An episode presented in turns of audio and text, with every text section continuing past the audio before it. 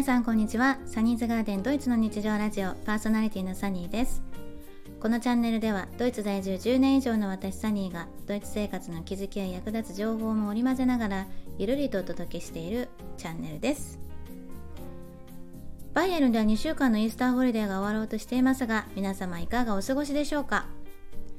ドイツでは年に何度もあるスクールホリデーのうちの一つですがお子様がいらっしゃるご家庭では長い旅行に行けるタイミングでもあり長すぎてどうしようってね悩む時期でもありますよね。我が家の場合は先週サクッとお話ししたように成人しても毎年恒例行事の復活祭なのでドイツの祖父母とあのイースターのねお祝いをしてその後は通常通りの日常でした。というのもですね娘の学校卒業まであと1年ちょっとなんですが11年生から別の学校へ編入してあの勉強量がね増えたのと提出期限のある課題がまあまあたくさんあるので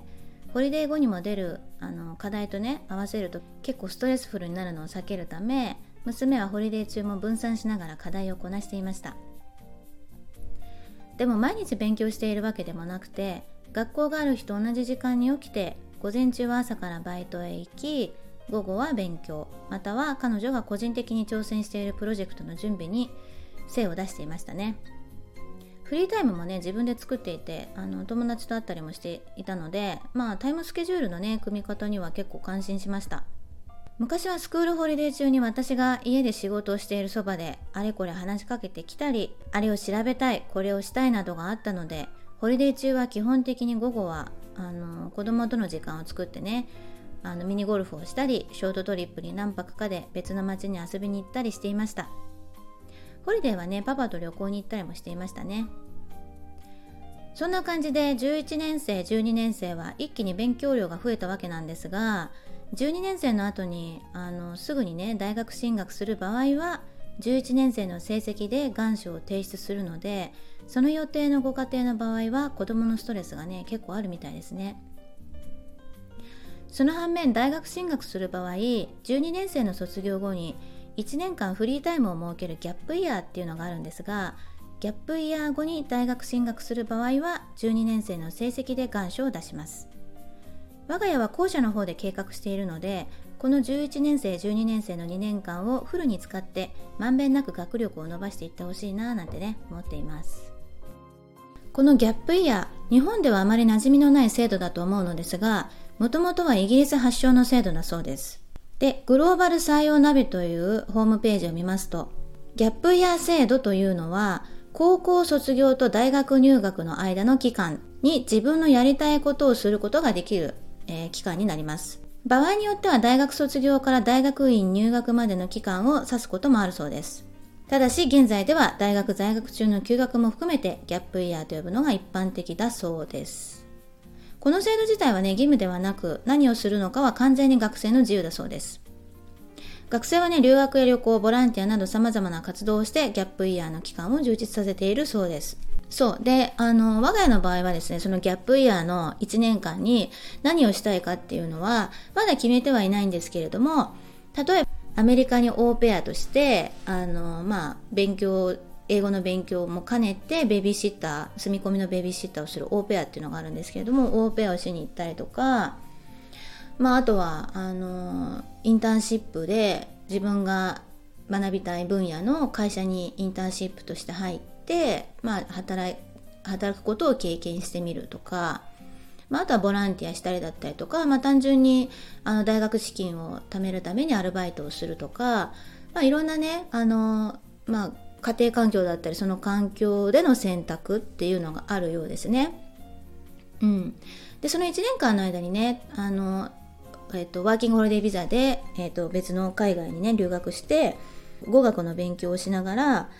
アルバイトをしたりっていう選択をねする方もいるようです。はい。ギャップイヤーがあることによってその11年生12年生ってこう最後の高校卒業までのね、まあこううん、2年間が結構ねあの勉強量が増えてしんどいんですよね子供にとっては。うん、まああの子供によるとは思うんですけれども、うん、結構勉強量が増えてくるのでそれでまたその後にすぐ大学進学すると、まあ、大学でもまあまあ課題がたくさん出るじゃないですか。うん、すごい大変なんですよね大学も。なのでストレスフルな期間がずっと続くことになるのでまあ一旦ね高校卒業後大学入学するまでの1年間に、まあ、少しね、まあ、クールダウンというかあの勉強から離れるとか少しこう自分のやりたいことというか、まあ、学びたいこと興味のある分野が何かっていうのを絞り出すあの作業にもなるので結構ねいい制度だなって私は思います。日本ではねあんまり浸透されていないっていうことなのでちょっと残念だなと思うんですけれどもあのヨーロッパでは結構ねあの浸透しているようでこのグローバル採用ナビっていうホームページを見ますとですね、まあ、まずイギリスイギリス発祥なんでねイギリス。でその次に、えっと、オーストラリア。で、えっと、ドイツ。っていう感じで割とこの3つの国がギャップイヤー制度を導入しているっていう国だそうですただ、えっとイギリスは大学入学前にギャップイヤーを取得する学生は1割程度だそうですね。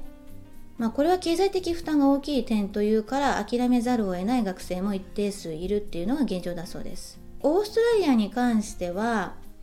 日本の私立大学のように休学費用を支払う必要がなく海外旅行や留学をする学生がいる。そうです。で、えー、この期間にアルバイトをする学生もいるっていうことでね。オーストラリアでは大学の学費を自ら支払う人が多いというのもあるそうですね。